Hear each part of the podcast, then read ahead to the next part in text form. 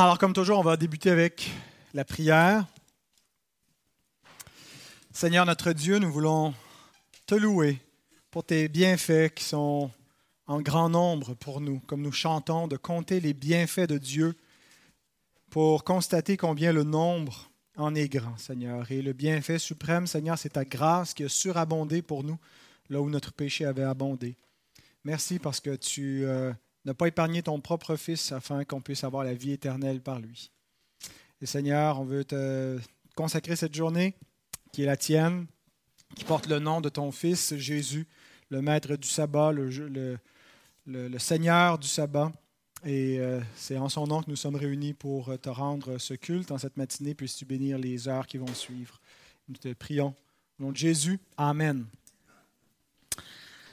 Alors, dans notre euh, dernière présentation, euh, il a été question des anabaptistes. Nous avons vu la naissance de l'anabaptisme à Zurich avec euh, les personnages principaux qui étaient autour de euh, Ulrich Zwingli, le réformateur zurichois, et le père de la, réforme suisse. Donc, il y avait Konrad Grebel, Félix Mans et Georges Blaurock. Et ils étaient donc des alliés initialement avec Zwingli, mais ils ont vécu une rupture au sein de leur groupe concernant qui devait diriger euh, la réforme, autant le contenu de la réforme que le rythme de la réforme. Est-ce que c'est la Bible ou le magistrat, le, conseil municipal? Et donc, Zwingli ne voulait pas euh, compromettre l'avancement de la réforme en allant trop vite et donc se rangeait et, se soumettait à ce que le, conseil exigeait, tandis que les, anabaptistes en devenir euh, considéraient que c'était un compromis de faire cela et ils se sont euh, séparés ils sont demeurés dans des positions un peu d'amertume mutuellement. Euh, ce qui a mené éventuellement donc les, le petit groupe autour de Grebel à remettre en question, à refuser le, baptême pour leurs enfants et éventuellement à remettre en question leur propre baptême d'enfants pour se faire rebaptiser lors d'une rencontre euh, en 1525 euh, au mois de janvier et de partir de là avec euh, cette conviction que Dieu les appelait à prêcher le baptême de repentance.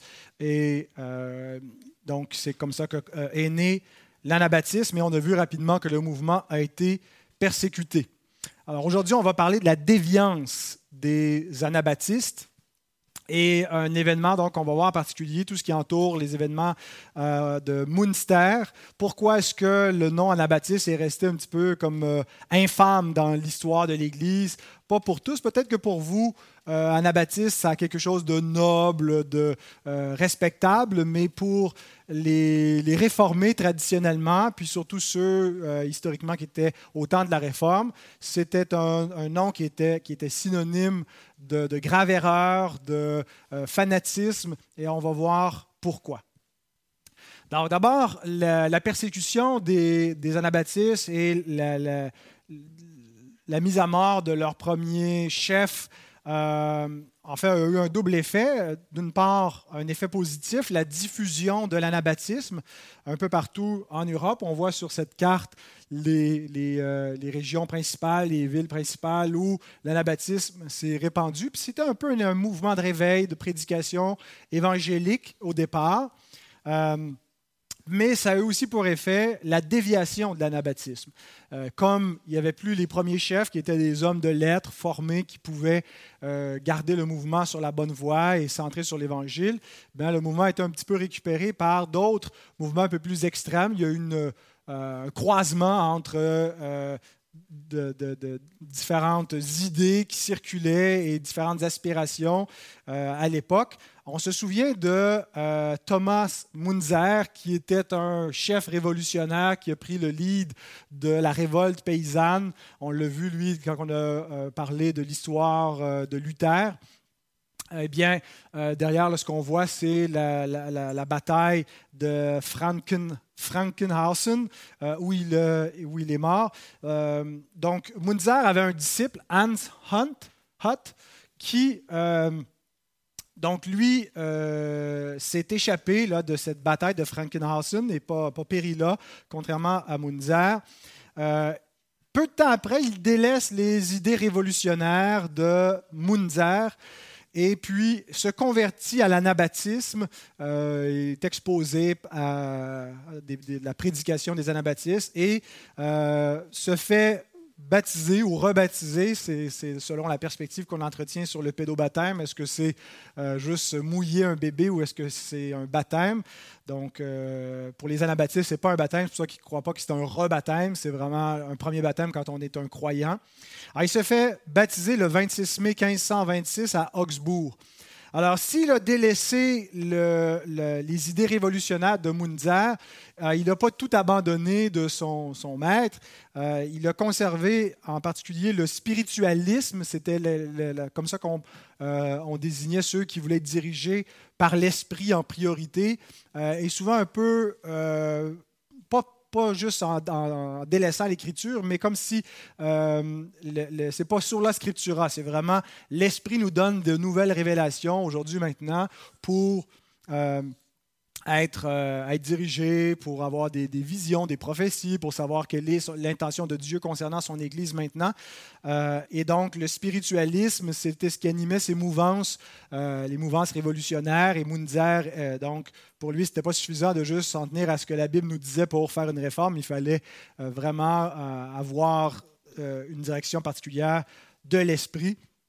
Et euh, il a aussi hérité de Munzer euh, une vision apocalyptique de, de leur propre génération. C'est-à-dire que pour eux, euh, ils considéraient que c'était la fin du monde, que ah, le pape c'est l'antichrist, que euh, Christ est à la veille de revenir, que c'est un temps de réveil euh, et que ce, mouvement de, révolte des paysans, c'est davantage, eux sont du bon côté de l'histoire, sont du côté du Seigneur qui défend les, les opprimés. Et donc, ils ont vraiment une vision apocalyptique de fin du monde. Et Hans Hutt, donc euh, qui devient un qui devient un, des, peu des prophètes de, cette lignée-là, euh, a tout à fait ce discours. Alors il prêche et baptise beaucoup de, convertis et il prophétise le retour de Christ pour le dimanche de la Pentecôte 1528. Euh, donc, quelques, années après la bataille de Frankenhausen, après qu'il soit devenu, deux ans après qu'il soit devenu un abattiste, euh, et il faut dire aussi qu'à la Réforme, les anabaptistes ne sont pas les seuls qui sont millénaristes, c'est-à-dire qui croient que le millénium va commencer euh, d'ici quelques années, qui va coïncider avec le retour de Christ.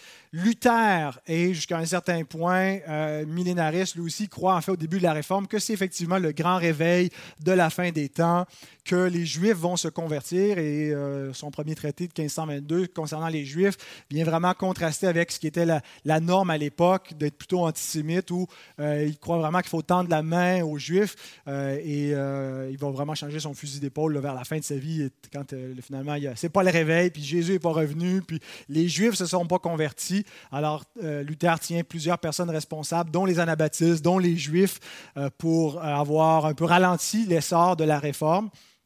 Mais donc, euh, cette, effervescence, cet enthousiasme apocalyptique de fin du monde, ce que vous avez connu, ceux qui se sont convertis dans les années 70-80, où c'est le réveil, puis Jésus revient, puis euh, on attend l'enlèvement, ben, c'était très, très fort aussi euh, au temps de la réforme.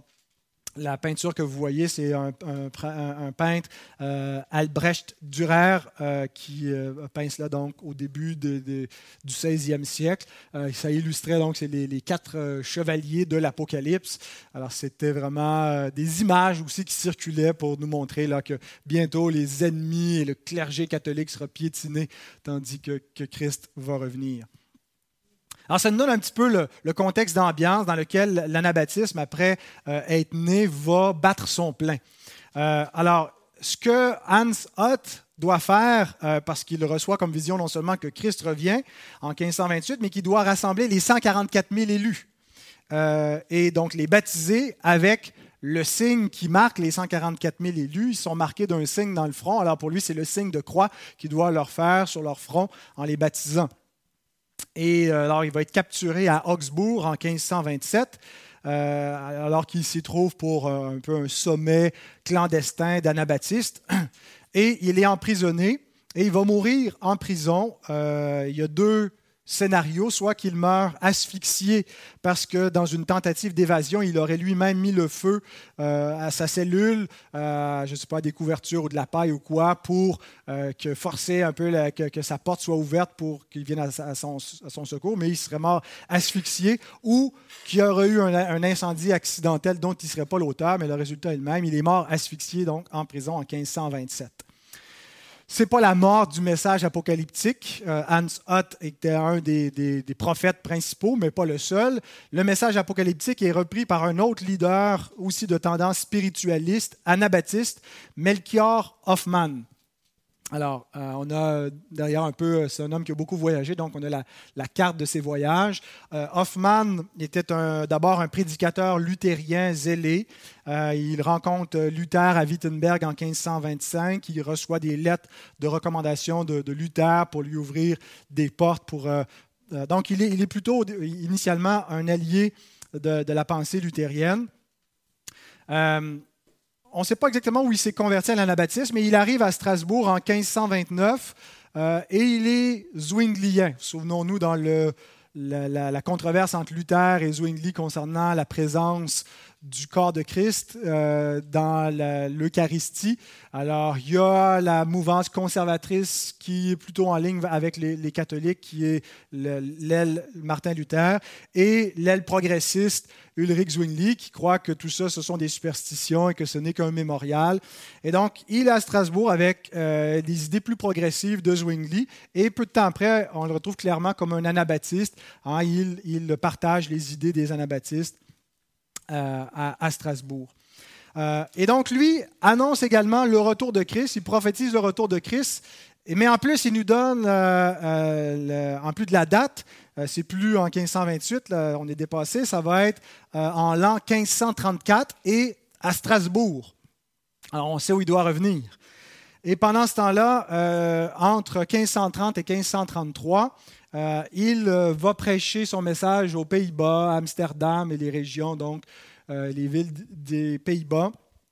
Et puis, il va faire de nombreux disciples. Il baptise plusieurs, plusieurs personnes qui deviennent croyants, qui deviennent anabaptistes. les Pays-Bas, c'est vraiment un terreau très fertile pour les premières années de l'anabaptisme. Et alors, il se présente comme l'Élie, Élie qui doit venir annoncer, précéder le royaume et le Messie. Euh, donc, euh, en 1534, il revient à Strasbourg parce que Strasbourg est annoncé comme la nouvelle Jérusalem. Il est emprisonné en raison des idées qu'il fait circuler, du, désordre euh, qu'il suscite par son discours. Euh, et plusieurs fois, puisqu'il était initialement un allié des réformateurs, de Martin Busser, des gens qui se trouvaient à Strasbourg, euh, on ne le traite pas juste comme un vulgaire ennemi, on lui donne plusieurs fois l'opportunité de se rétracter de ses positions, de revenir à une foi chrétienne et protestante plus modérée. Mais il persiste et signe euh, jusqu'à sa mort. Il va demeurer en prison, donc il meurt en 1543. Mais pendant son séjour aux Pays-Bas, il va faire euh, un disciple, Yann euh, ou Jean Matisse, euh, qui était un, boulanger de Harlem, c'est une ville voisine d'Amsterdam, qui est un prédicateur influent, aussi avec un discours apocalyptique. et il se déclare lui aussi prophète. Alors, il est en fait le deuxième prophète, puisque Hoffman est Élie. Alors lui, il est Élisée, les deux prophètes de l'Apocalypse. C'est une interprétation parce qu'ils ne sont pas identifiés, les deux prophètes de l'Apocalypse. Euh, alors, il s'identifie comme le deuxième prophète, le deuxième témoin de l'Apocalypse qui annonce le retour de Christ. Euh, ça se trouve en Apocalypse 11.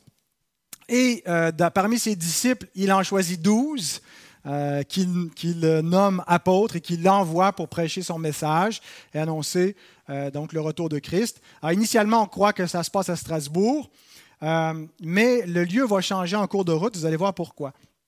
Il y a une chose importante avec euh, Jean Matisse, c'est qu'il abandonne les vues pacifistes de Hoffman et des autres anabaptistes. Les premiers anabaptistes croient à la séparation de l'Église et de l'État, qu'on ne peut pas faire avancer la cause de l'Évangile en employant les armes charnelles, qu'on ne doit pas défendre euh, l'Église par des moyens euh, physiques, mais c'est spirituel seulement, tandis que Matisse est vraiment un, peu le, point de bascule vers l'anabaptisme violent.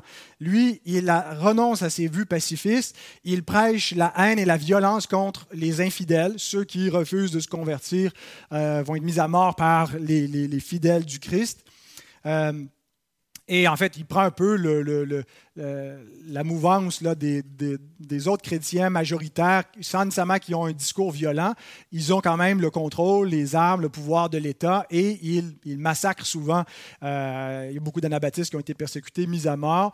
Alors, les anabaptistes sont minoritaires, ils n'ont pas le levier de l'État, mais ils croient que c'est à eux de s'en emparer et d'imposer leur royaume euh, comme cela par, par la force. Euh, un autre très important, c'est qu'il abandonne sa femme pour une autre. Euh, et ça va tranquillement ouvrir la voie à ce qui euh, euh, la, pratique de la polygamie durant le règne de Munster parmi les anabaptistes qui vont prendre le contrôle de cette ville-là. Alors, on se dirige rapidement sur Munster parce que c'est là que va avoir lieu le théâtre d'un événement important dans l'histoire et la déviance anabaptiste. Munster est situé environ 225 km à l'est d'Amsterdam, donc ils sont euh, assez proches de, euh, de, ce, mouvement de réveil parmi les anabaptistes des Pays-Bas. Euh, et la ville, elle est sous l'autorité du prince évêque Franz de Waldeck, on peut l'appeler aussi François de Waldeck en français. Alors, il était peut-être un petit peu plus prince que évêque, mais en tout cas, il a les deux titres. Il est à la fois représentant du pouvoir civil, hein, il porte l'épée, il est le prince électeur du, de l'empereur, et il est aussi un homme d'église, un, un, évêque. Alors, on pouvait parfois porter les, les, les, deux chapeaux. Euh, et euh, alors, ça nous paraît peut-être étrange, là, mais euh, c'était, il occupait cette double fonction. Euh, et donc, lui, il est un peu à mi-chemin entre la réforme et le catholicisme. bien qu'il demeure euh, évêque, euh, il est sympathique euh, aux idées de, Luther. Il n'est pas complètement fermé, euh, même après, après les événements de Münster. Il va essayer de, promouvoir davantage une réforme de l'Église, mais dans la lignée luthérienne. Mais en même temps, il ne devient jamais officiellement euh, luthérien lui-même. il n'y a pas une rupture. et d'ailleurs, la, réforme, ce n'est pas comme si, pour nous, on voit clairement deux camps, les protestants, ça, mais c'est un peu plus entremêlé, complexe au sein de la réforme, parce qu'ils gardent les, mêmes structures d'Église, et puis donc, il y a des prêtres, il y a des, il y a des, évêques, des évêchés entiers qui rentrent dans la réforme et qui gardent leur structure euh, de, la, même façon que c'était dans, le, catholicisme. Alors, euh, il, euh, la, ville de Munster, c'est la ville principale de son évêché. C'est un petit peu le, centre de, de, son royaume. Et c'est lui qui va diriger l'offensive contre l'insurrection anabaptiste que je m'apprête à vous présenter. Mais avant, euh, il y a, euh, avant l'arrivée des Anabaptistes à Munster, euh, il y a eu un mouvement de réforme à Munster. Le, prédicateur de la réforme à Munster était un dénommé Bernard Rothmann, qui est arrivé donc au début des années 1530 dans la ville de Munster, a été nommé pasteur de l'église Saint-Lambert et euh, il était en faveur d'une réforme spirituelle. Il avait des vues beaucoup moins euh, politiques de, de, la réforme. Il trouvait lui aussi que les, Allemands étaient beaucoup trop proches des princes et du pouvoir civil et qu'il euh, aimait mieux l'exemple suisse où, bien qu'il y ait une collaboration, il y a une séparation un petit peu plus grande entre l'Église et, et l'État.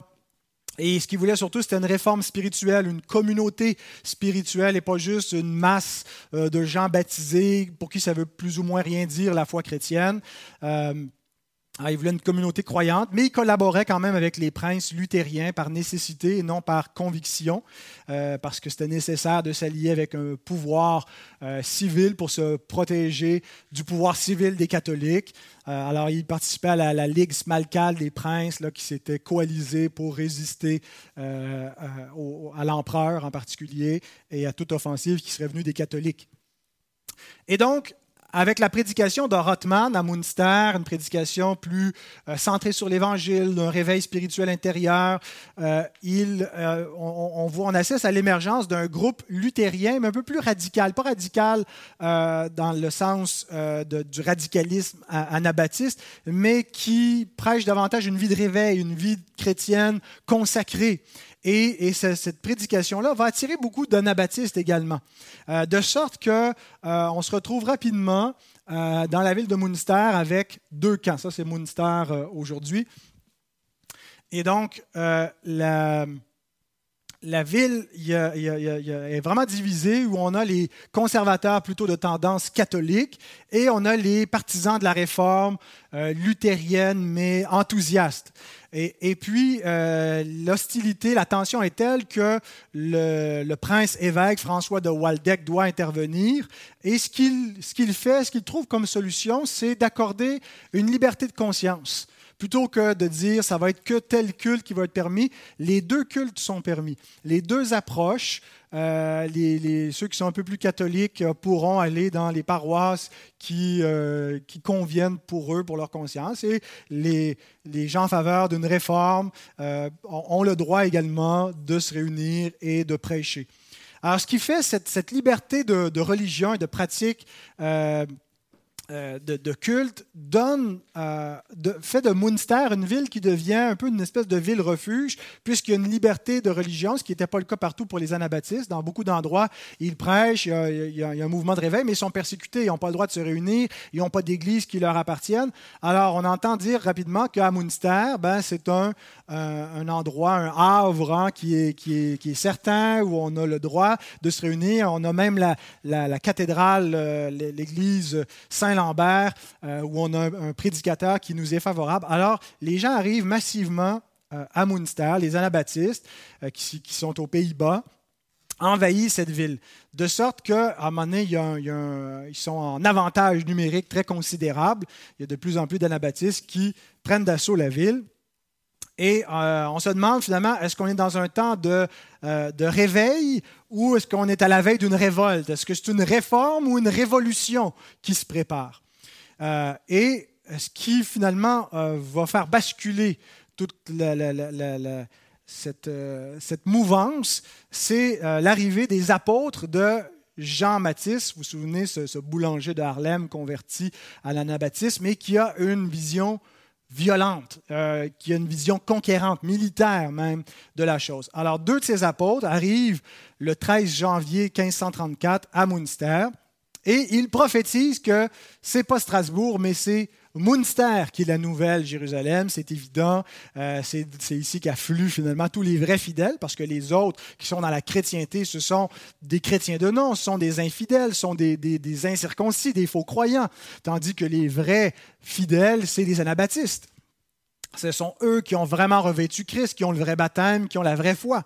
Alors, euh, Munster est annoncé comme la Nouvelle Jérusalem. Christ y revient bientôt et ceux qui sont en dehors vont périr. Euh, Jésus vient pour un jugement et c'est de, à partir de Munster qu'il va conquérir le monde avec ses armées. Alors, ça commence ici. Alors, si vous ne voulez pas périr, si vous êtes faites partie des 144 000 élus fidèles, ben venez-vous-en à Munster. C'est le discours qui est prêché. Euh, et, donc, dans cette, ambiance hein, de, réveil, de retour de, Christ, euh, tout le monde est enthousiaste. Alors, beaucoup euh, font route vers Munster. Jean-Baptiste arrive lui-même en février, début février 1534. Le 9 février, les anabaptistes prennent le contrôle de l'hôtel de ville.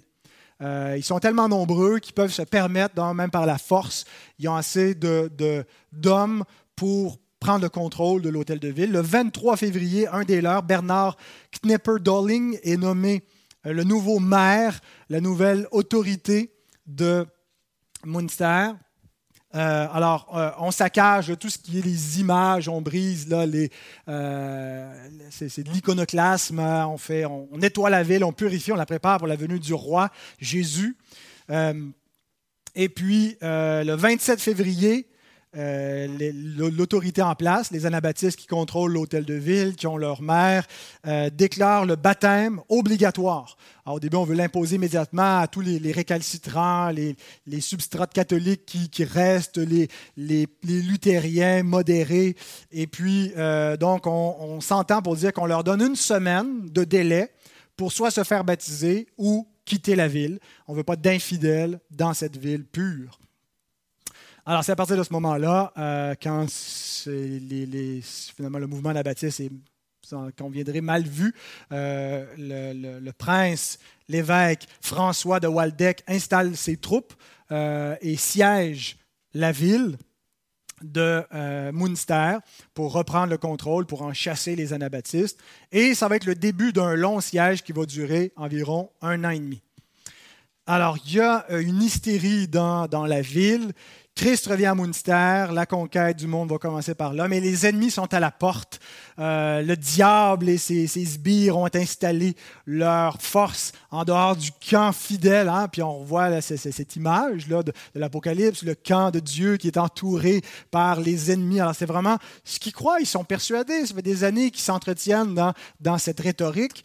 Et puis, euh, euh, même les, ennemis empêchent des fidèles qui voudraient rejoindre la ville parce qu'il continue à avoir des, anabaptistes qui affluent, mais plusieurs se font capturer, certains se font mettre à mort, sont renvoyés, errent. Et donc, euh, euh, c'est l'ambiance qui règne. Jean-Baptiste, le dimanche de Pâques, c'est en avril 1534, prophétise ce matin-là que le jugement va tomber sur les ennemis. Euh, et il est inspiré d'une révélation qu'il est le, nouveau Gédéon. Euh, souvenons-nous de Gédéon qui est sorti avec une poignée d'hommes contre les camps des, des, ennemis, des, Philistins, puis avec une poignée d'hommes euh, en sont venus à bout parce que l'Éternel était de leur côté. Alors il se croit invincible. Alors il part avec seulement 30 hommes pour faire face au siège de, du, du, prince évêque, et puis ils se font tous tuer. Euh, la tête de Mathis est coupée, elle est mise sur un piquet face à la ville.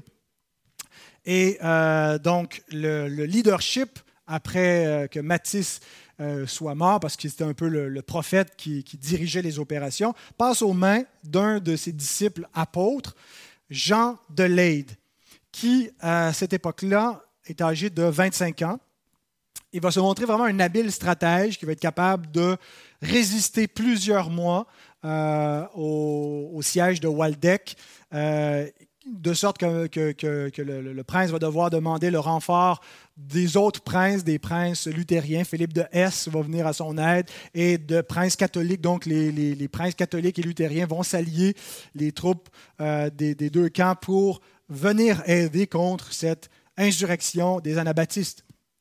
Après avoir repoussé euh, de manière brillante une attaque de Waldeck, Jean de Leyde est couronné roi. Euh, il est en fait, euh, par prophétie, proclamé roi successeur de David le 31 août de l'année 1534. Et sous son règne s'instaure une théocratie communiste. Donc, il il est vraiment le, roi et euh, euh, tout est mis en commun. Il va marier la veuve de Jean Mathis, qui se fait appeler à partir de ce moment-là la reine d'Ivara. Et la polygamie euh, est promulguée. bon, d'une part parce qu'il y avait des pertes parmi les combattants dans les, attaques, ils perdent des hommes. Donc, pour pallier à ce déficit d'hommes et un surnombre de femmes, la polygamie est pratiquée. Euh, le roi Jean lui-même, Jean de Leyde, devait avoir 16 épouses. Euh, on raconte qu'il aurait décapité euh, ou fait décapiter sur la place publique une femme qui aurait refusé de devenir son épouse. une loi est adoptée à Munster parmi les anabaptistes qui interdit le refus de, mariage euh, parmi les, veuves des, Anabaptistes doivent se, remarier. Alors, il règne en monarque absolu. Euh, il emprisonne ou il exécute ses adversaires à l'intérieur de la ville parce que, bon, euh, il n'y a jamais un pouvoir qui se fait sans aucune contestation. Il y a des tractations des gens qui voudraient prendre sa place pour régner sur ces milliers qui sont à Munster. Mais il a un bon leadership dans le sens qu'il a une main, une main la mainmise très très forte. Il dirige les opérations militaires, il administre euh, les, baptêmes, c'est ce qu'on voit sur cette image-là, un baptême. Je pense que le baptême était encore fait par aspersion à ce moment-là et pas par immersion. Euh, une autre anecdote, pendant le siège de Munster, il y a euh, euh, ou euh, Hill Ficken, qui était une anabaptiste venue rejoindre depuis les Pays-Bas les élus de Munster. Et se croyant euh, la nouvelle Judith, c'est un livre dans les livres apocryphes, vous avez lu, Judith, qui quitte le camp des Hébreux quand ils sont siégés de cette façon-là et va séduire le chef de l'armée ennemie, puis pendant que les autres se retirent, pensant qu'il va être seul à seul dans sa tente nuptiale, eh bien, elle le décapite eh bien, euh, elle quitte le camp pensant pouvoir aller séduire le François de Waldeck, mais finalement, elle va être capturée et elle va être exécutée. Alors, pendant des mois, les troupes anabaptistes euh, vivent comme ça, au gré de joie et de tristesse, par moments des victoires, d'autres moments de lourdes pertes. Euh, mais là, c'est un siège, alors les ressources s'amenuisent dans la ville, la famine commence à s'installer. Le camp tient bon grâce au charisme et aux promesses et parfois aux menaces, peut-être plus souvent aux menaces du roi Jean de Leyde. Euh, une fois, une de ses épouses, euh, voyant que c'était, ça n'avait pas de sens pendant qu'eux vivaient la vie royale, euh, qu'il y avait des gens qui mouraient de faim à Munster, et puis elle décide d'abandonner la vie royale et elle veut quitter la ville, mais elle se fait décapiter sur la place publique. Alors, c'était, vraiment euh, euh, un fanatisme euh, qui s'était emparé d'eux. alors, voici comment l'histoire termine pour ces, anabaptistes qui ont dévié de leur trajectoire initiale. La nuit du 23 mai 1535, donc ça fait déjà plusieurs mois qu'ils tiennent bon à l'intérieur des murailles fortifiées, de la ville fortifiée. Henri Gresbeck, qui était une sentinelle, qui était jadis un, marchand qui vivait en dehors de la ville, mais d'avant ce, réveil anabaptiste à Munster, euh, avait voulu joindre le camp des élus, des 144 000 élus, et puis est devenu euh, lui aussi donc un anabaptiste. Mais euh, dans les déboires, tout ça remet en question, et il quitte son poste au milieu de la nuit en espérant fuir, et puis il est capturé. Mais pour éviter la, torture, éviter d'être exécuté, il collabore avec les adversaires et il va leur révéler euh, un point faible donc de, euh, de la ville de, de, Munster, euh, des endroits peut-être moins bien gardés où les, les, armées de Waldeck peuvent s'introduire. C'est lui aussi qui euh, va nous publier les chroniques de Munster. en fait, on sait beaucoup ce que je vous raconte ce matin parce que euh, était un témoin de, ces événements-là. Alors, il les aurait racontés par la suite et ça a été publié. Alors, Gresbeck conduit les troupes euh, épiscopales qui pénètrent pendant la nuit du 24 au 25 juin 1535 alors, c'est le massacre des insurgés une fois qu'ils ont réussi à pénétrer à l'intérieur. Euh, ils sont plus capables de les repousser. Rothman, l'ancien prédicateur euh, luthérien qui s'était converti à l'anabaptisme, euh, mais qui a perdu complètement le, le, lead devant les autres figures plus charismatiques, lui est tué dans la bataille. Et trois des chefs principaux sont capturés. Donc, on a Jean Delay, on avait le, maire là, Bernard Knipperdoling et lui, Bernard Kretsching, qui occupait aussi un rôle euh, dans ce gouvernement, sont capturés. Euh, ils vont être paradés comme prisonniers de guerre un peu partout euh, dans l'Allemagne. Ils font l'objet de, d'une sorte de fascination, de curiosité de la part des, Allemands euh, qui entendent depuis des mois parler de cette, euh, de cette rébellion. Et euh, ils reçoivent leur condamnation à Münster par François de Waldeck en janvier 1536, suivi de leur supplice le 23 janvier, sont exécutés sur la place publique de Munster. Ben, ils sont torturés à la lame, la lame brûlante avant d'être exécutés, une lame dans, le cœur. Ils vont être exhibés dans les dans des cages, leurs corps, leurs cadavres sont laissés là pour euh, servir de démonstration. Euh, voici ce qui attend. Ceux qui prennent l'épée vont périr par l'épée. Euh, et leurs ossements vont rester dans ces cages. On voit ici leur, dépôt dans les cages. Et ils sont restés dans les cages pendant 50 ans. on a enlevé après 50 ans leurs ossements, mais les cages sont encore là aujourd'hui. Vous allez à Munster, la photo le prouve. Alors voilà la déviance de Munster, la révolte de Munster et la déviance des anabaptistes. Alors une petite euh, analyse euh, de, tout cela pour nous aider euh, à comprendre le,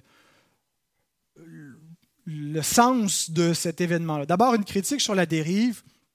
Munster est l'aboutissement progressif de ce qui arrive lorsque on ne reste pas centré sur l'Évangile. Ce n'est pas que tous ceux qui ne sont pas restés centrés sur l'Évangile aboutissent nécessairement dans le même genre de fanatisme, mais euh, il y a un point commun avec tous ceux qui dévient, c'est qu'ils ne sont pas restés centrés là où on doit rester centré.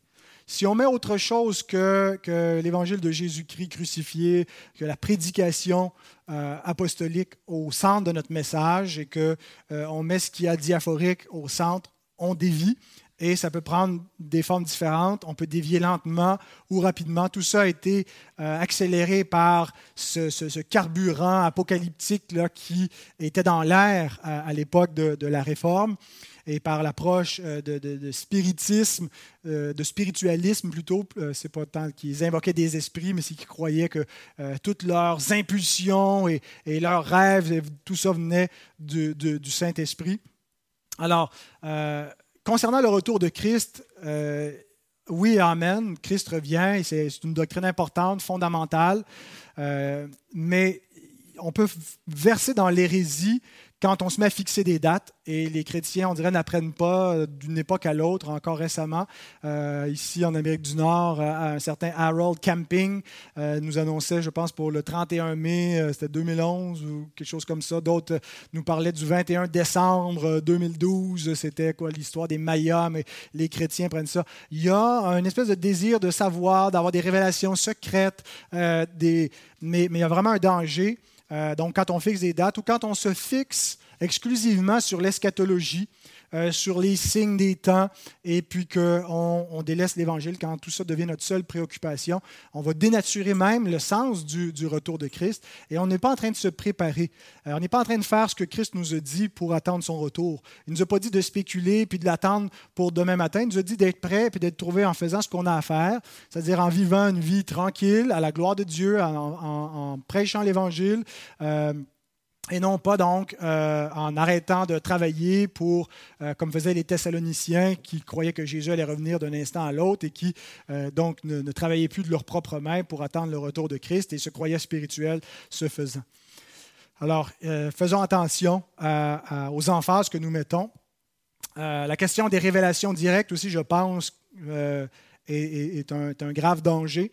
on peut croire que le Seigneur se révèle à nous, qu'il nous met des choses à cœur, qu'on euh, n'a pas qu'une euh, approche là, intellectuelle avec le Seigneur où on connaît euh, la doctrine. Puis je suis pas, je, je, jette pas la pierre aux frères et sœurs qui sont de, persuasion charismatique ou continuationniste, c'est-à-dire qui croient de, des révélations qui s'ajouteraient en plus de la révélation biblique. Mais lorsque on oppose les révélations additionnelles à la révélation écrite, on, dévie euh, très dangereusement.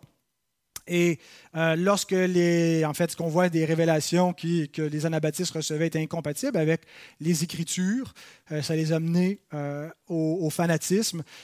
ils ont aussi, ils avaient une mauvaise lecture de, de certains textes dans l'Ancien Testament, une mauvaise herméneutique. Pourquoi est-ce que quand on lit dans l'Ancien Testament un Gédéon, on reconnaît la main de Dieu, mais quand on lit dans l'histoire des anabaptistes, euh, on, ne croit pas que c'est possible, ben, parce qu'on a une herméneutique particulière qui nous permet de comprendre que l'Ancien Testament euh, et la théocratie en Israël étaient une intrusion du, euh, du, royaume des cieux, ce que n'était pas le, le, règne anabaptiste. C'est-à-dire que ce qui se passe dans l'Ancien Testament nous est décrit, mais ne doit pas servir de norme pour toutes les générations.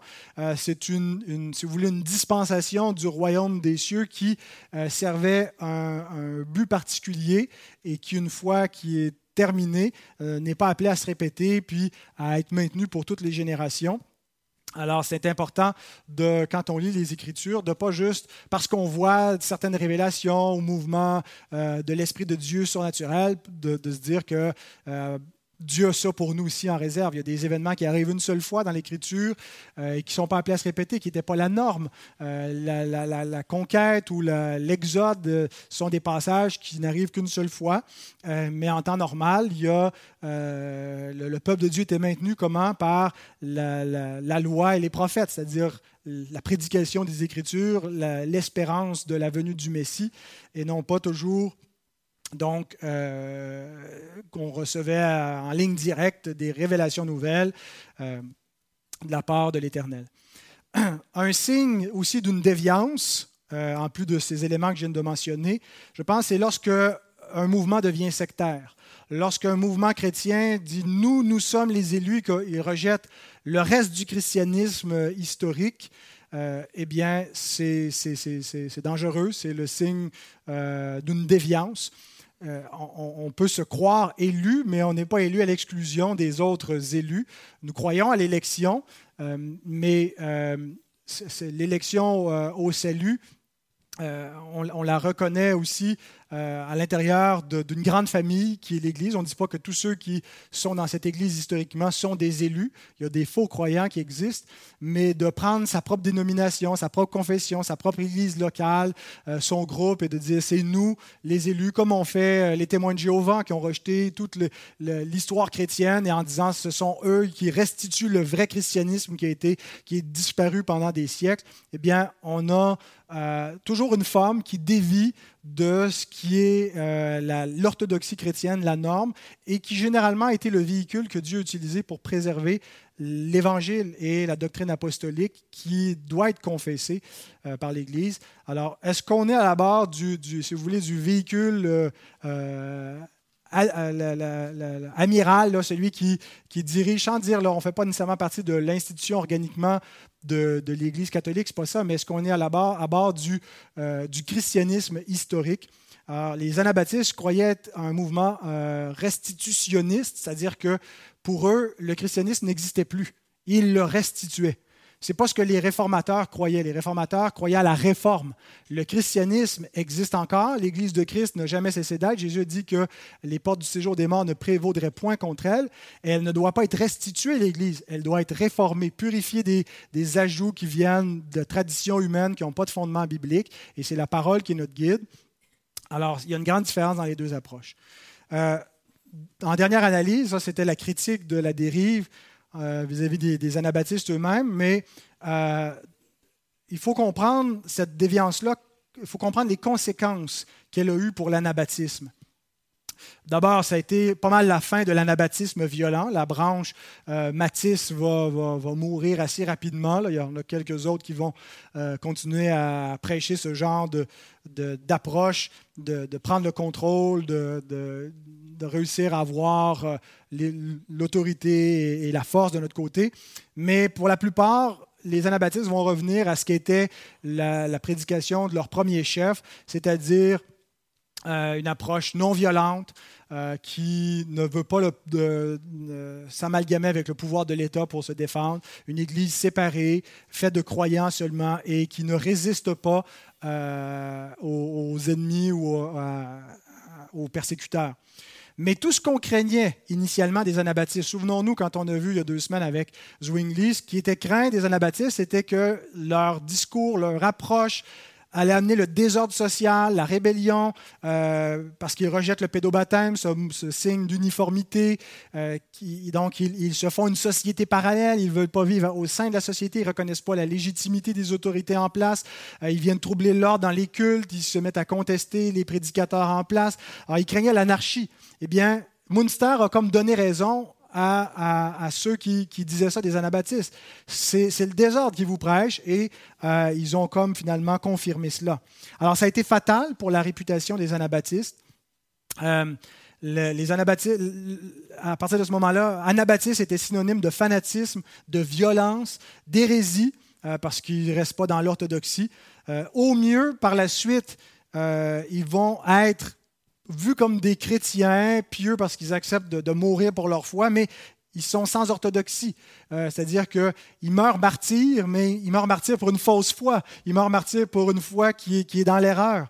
Euh, et donc, et à partir de ce moment-là aussi, le credo baptême va être vu comme suspect. Ceux qui croient, qui rejettent le pédo-baptême, d'ailleurs, les premiers baptistes qui vont arriver un siècle plus tard, les premiers baptistes calvinistes, vont être appelés des anabaptistes en Angleterre, ce qui leur cause problème parce que dès qu'on peut prouver que tu es anabaptiste, tu t'en vas en prison, euh, tu peux avoir un procès, tu peux être mis à mort. Alors, la première confession de foi de Londres, nous, on, adhère à la deuxième confession de foi de Londres, mais la première confession de foi de Londres ne s'appelait pas la première confession de foi de Londres. Elle s'appelait une confession de cette Église euh, euh, faussement appelée anabaptiste. Alors, c'était vraiment pour se disculper de cette accusation d'être des anabaptistes, parce que les anabaptistes ont rejeté la foi réformée, tandis que les premiers baptistes, eux, l'ont conservé. Alors, jusqu'à aujourd'hui, les anabaptistes ont été vus comme suspects dans beaucoup de milieux chez les réformés. Euh, d'ailleurs, quand les réformés veulent insulter les baptistes, aujourd'hui, ils nous appellent des anabaptistes euh, pour dire vous n'êtes pas des vrais réformés. Euh, alors, même si vous vous dites réformés baptistes, vous n'êtes que des anabaptistes. Après Munster, donc, les autorités euh, partout en Europe se sont senties justifiées de chercher à les anéantir. Et bien, ces images témoignent que euh, c'est ce qu'ils faisaient. Ils les persécutaient, ils les brûlaient, ils les noyaient. Euh, toutes sortes de sévices qui leur ont été faits en se sentant tout à fait légitimes de le faire parce qu'ils représentent une menace publique. Alors, c'était tolérance zéro à partir de ce jour-là. Ils ont vécu des persécutions partout. Au 16e siècle, il n'y a pas de nuance. Aujourd'hui, euh, on vit au terme de, beaucoup d'efforts pour euh, l'humilité, pour la liberté de conscience et la liberté de religion. Ça n'existe pas à cette époque-là. On ne fait pas les nuances. Tu es anabaptiste, tu es dans la gang de Munster. On ne fait pas la différence entre les anabaptistes non violents et les anabaptistes violents. Euh, c'est tout le même monde, ils sont tous dans le même panier. Alors, le mouvement va devoir travailler très, très fort pour se refaire une réputation après 1535. Il ne jouira jamais de l'acceptabilité sociale complète. Et d'ailleurs, il va avoir toujours une certaine orthodoxie douteuse. Il y a des courants anti-trinitaires parmi eux. Euh, je pense qu'il y, a une forme d'anabaptisme tout à fait décente et orthodoxe, mais euh, il va toujours s'agglutiner des, des mouvements un peu hérétiques autour d'eux. Alors, ils vont cependant revenir à une forme pacifique incontestable. Ils ne prendront plus les armes à partir de ce moment-là. Mais euh, ils vont réussir à se refaire jusqu'à un certain point de réputation grâce en particulier au travail acharné d'un dénommé Méno Simon que nous verrons dans le prochain épisode, euh, qui va être celui qui va finalement ramener l'anabaptisme sur la bonne traque. Il n'en fera pas un anabaptisme réformé, donc ce n'est pas des réformés anabaptismes, euh, mais va quand même lui donner une forme chrétienne très décente. Alors, nous allons le voir dans euh, la, prochaine rencontre. Ça va être par contre en septembre. Je vous annoncerai quand parce que euh, je vais être absent pour les deux prochaines semaines. Alors merci de votre attention.